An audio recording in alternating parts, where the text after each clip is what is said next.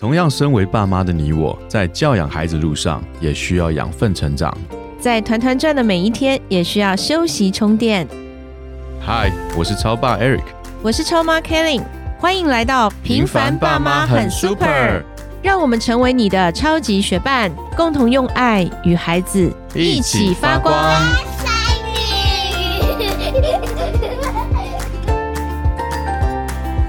嗨，我是超爸 Eric。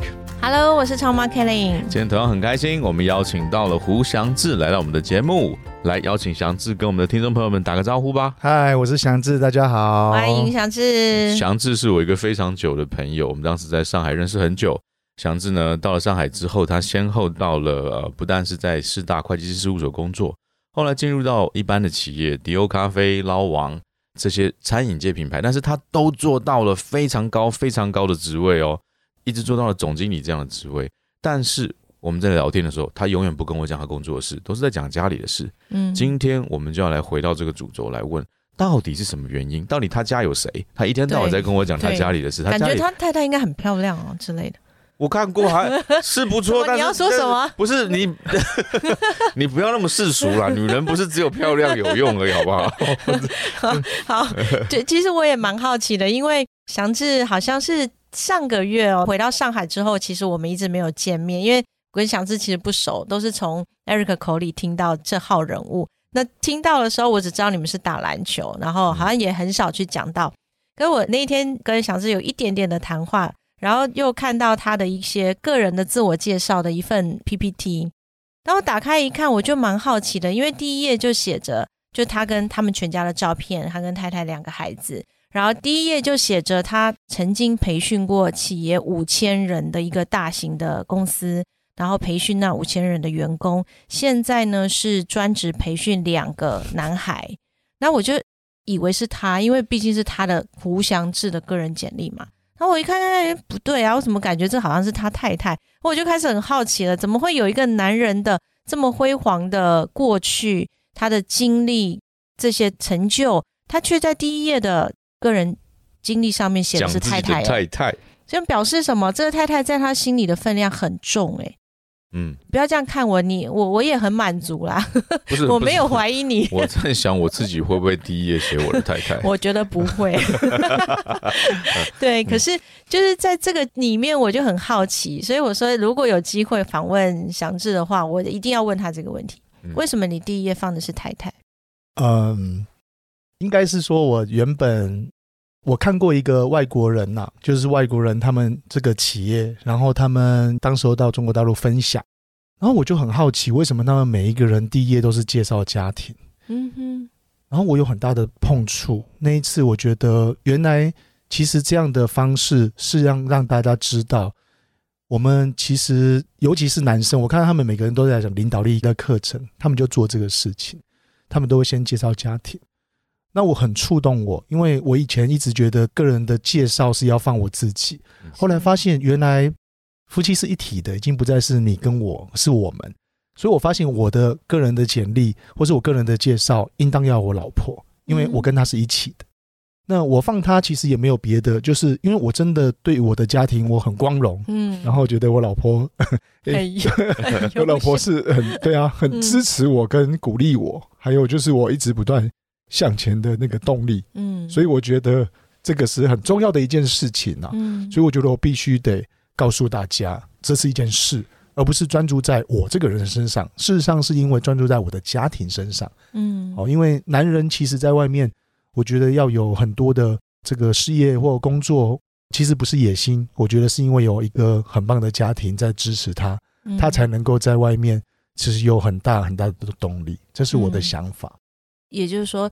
其实，当祥志选择在他的家庭投入更多的时间，其实我我觉得这份简历，你刚刚也是提醒了我们，就其实这个家是我们不是说我要去分开，职场是职场，家庭是家庭，而是说在我的生活里面，它是我的一个部分，它是环环相扣的。所以在你的介绍里面，我们就可以感受到这个人的核心价值是什么，他的价值观是什么，而家庭来讲，对他的价值是。在他里面是很重要的，所以他所凸显出来这个人的特质就是他非常的爱家。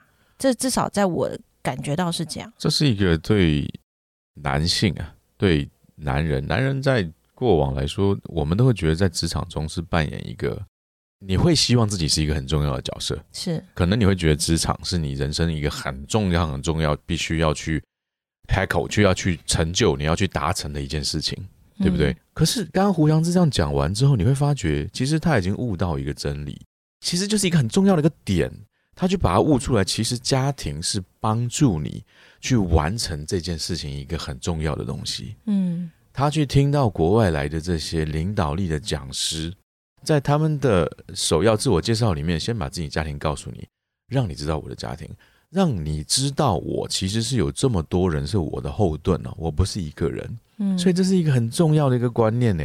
刚刚重复再这样听一次，我发觉很不错哎。我觉得其实是帮助我们男性，尤其是做爸爸，就是很忙啊，你可能忙到在公司通宵没有办法，你彻夜没有办法回家，或者是我看到很多很多的日本人，明明下班了，他偏要跑到一个拉面店去吃拉面民，族性哎，对，然后他去嗯看漫画，熬夜喝啤酒，然后弄到半夜回家，一副很忙的样子，好像据说是太太会觉得自己老公太早回来是没搞头的意思。我觉得那是一个比较不正确的方式，比较正确的方式其实是把自己的家庭关系自己抓回来，而不是交给自己的太太去处理。我想问，你的太太觉得培训这个三五千人方便容易，还是说培训两个人容易方便啊？哎呦，那 我们应该请太太来到节目中。嗯，我必须得讲很清楚的，就是培训两个是比较困难的，对，我就知道，培训员工其实是简单的，嗯，对啊，所以相较之下，在家里面其实是要付出的心力是很大的，二十四小时、欸，嗯，真的是二十四小时、欸，那个是毫无疑问的。哦，所以其实，在家庭上，我老婆她很清楚，哦，她很清楚，她准备要生孩子的时候，我们就已经探讨过这个问题。那一开始我是想说，其实我这个人是觉得要边工作边带孩子 OK 的啊、不行我们就赚点钱找人来帮我们嗯看看就可以。普遍都这样想。对，我是这样想，当时候是这样。可是我老婆很坚持、欸，她说我想过很多，但我觉得最重要就是她要自己花时间下去带。嗯，那我觉得她当时候是因为这样的念头，然后我们就一直探讨为什么会这样想。好，那我的太太也很简单，她觉得就是这是上帝托付给她的产业，那这是他的孩子，透过他，而且是我们计划的生育，所以如果没有全身心花在这个身上，他觉得是错误的，对他自己啦，嗯。她觉得这个才是应该是要如此这样做的。当时候其实要决定生这个孩子的时候，我们家也不是特别的哦，虽然看似我工作经历很好，可是我也不是特别有钱哦，嗯因为以前都月光族嘛，哦，所以我觉得那时候确实是花了很多的时间讨论这个事情嗯，哦，所以我老婆愿意这样做，而且她也不劳苦。今天早上我跟她出门，她也不劳苦。她昨天晚上跟我沟通，她也觉得其实她一点都觉得花时间在这两个孩子身上，她是相当喜乐，而且相当开心的。嗯你们两个是怎么搭配？怎么样去共同经营这个家呢？嗯，这个可能应该是说我我是一个，我从他开始做这个决定之后，我后来我在他的孕后期，其实我就没工作了。他的孕后期我就没工作，大概老大他就是老大老大的时候，然后我就工作都全部放下，然后就陪他孕后期，然后前小孩子大概前四个月吧，我老婆都没有跟他洗过澡，都是我洗的。哦，比我还厉害。我是我算是除了不会煮饭，然后挤奶的月嫂，哦，就是全部都是我在做。我觉得我也享受在其中，因为我也觉得，呃，既然我老婆有这样的想法，那我又有这个资格可以，就是刚刚有那个能力可以把工作先放下，那我就也投入进来。然后后来发现，嗯，这个真的这个很不容易，但是一点都不让人后悔。是，我觉得太感恩了，是可以在这个过程经历整个成长的过程。嗯，我真的如果可以的话，重新来过一次，我一定会再继续，而且我要参与更多。你是说喂奶吗？我不会挤奶，没办他法。其实刚刚已经参与很多嘞，他干嘛还想参与强更多。强人所难，叫人家喂奶。哎，上次跟你聊天，你有说到你们家有四个坚持，哦，对啊记不，起来那四个坚持是什么？哦，我四个坚持是自由喜乐的生活，然后夫妻彼此恩爱，用真理教导孩子，用生命影响他人。分享一下，你这样讲太笼统了。你 这样讲，哎，我觉得这个讲很像有点像是那个某个口号，什么要怎么样在家庭实践呢？可以分享一下更多细，稍微再细一点的分享。首先，我们因为我们是在基督信仰里面，所以我们知道我们婚姻的使命其实是为了要祝福别人。嗯，好，所以我们的结合本身它就是带有意义跟价值的。我们是自己看，所以我自己跟我的太太，我我自己也。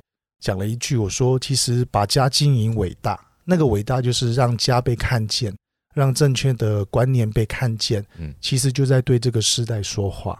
哦，这是我们两个一直不断所坚信的事情。其实你们有共同的价值观和信仰。对，那后来我们去探讨这个四个坚持，是结合我们的孩子，所以我们其实我们相信专业，然后我们也看了圣经，我们再加上。”啊，圣经的可能基督徒，或是说一些老师，他这个医生所写的这些书籍，我们来结合，然后再加上我们两个人自己的想法，好，所以我觉得夫妻的关系虽然有那四个坚持，但我觉得最主要是夫妻彼此恩爱。嗯，那个恩爱，那个恩爱，并不是我们有。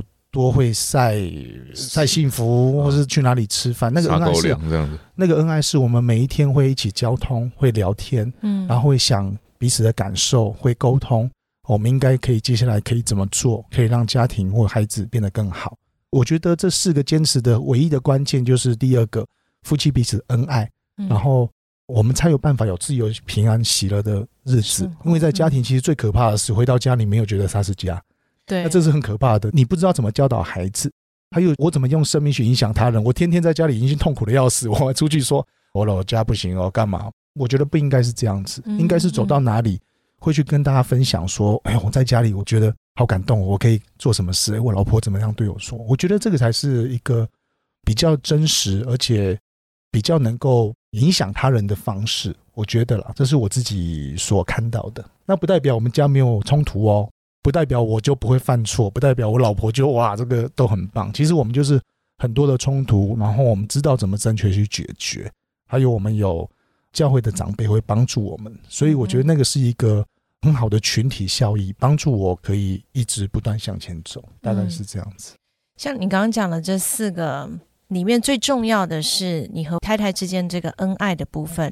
就我们有时候对恩爱有些误解，就像刚刚提到嘛，还是不是两个一起常常很甜蜜的吃饭啊、啊约会啊这种叫朋友圈啊？对，不不见得发，就是可能我们好像常一起做一些事情叫恩爱。可是你刚刚我们听到祥志的重点是，他们还是会有冲突，而且他们不怕冲突，他们在冲突当中有更多的沟通，而那个沟通是把夫妻或者这个家带往同一个方向。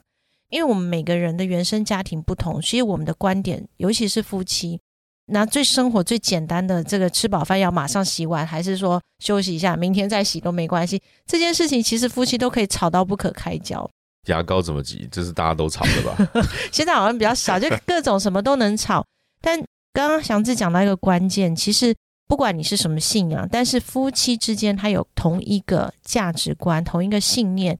同一个目标和方向，即便你们两个的立场不同、坚持不同，可是你们却可以去沟通，也不怕争吵，因为你很清楚，我争吵的背后是有爱的。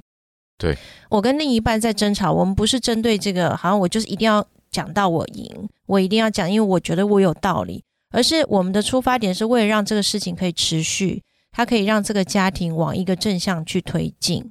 那如果我们的出发点都是这样，我相信这个争吵争执，它只会让我们的家越来越好。因为当你们有了争吵，有了沟通，这件事情它就可以得以往前进跟解决。非常谢谢祥志来到我们的平凡爸妈节目里面来分享。因为作为一个男人，他真实的一个在家庭里面的，我觉得他的这个满足，其实不是从他的话语之中感受，是你看祥志的表情。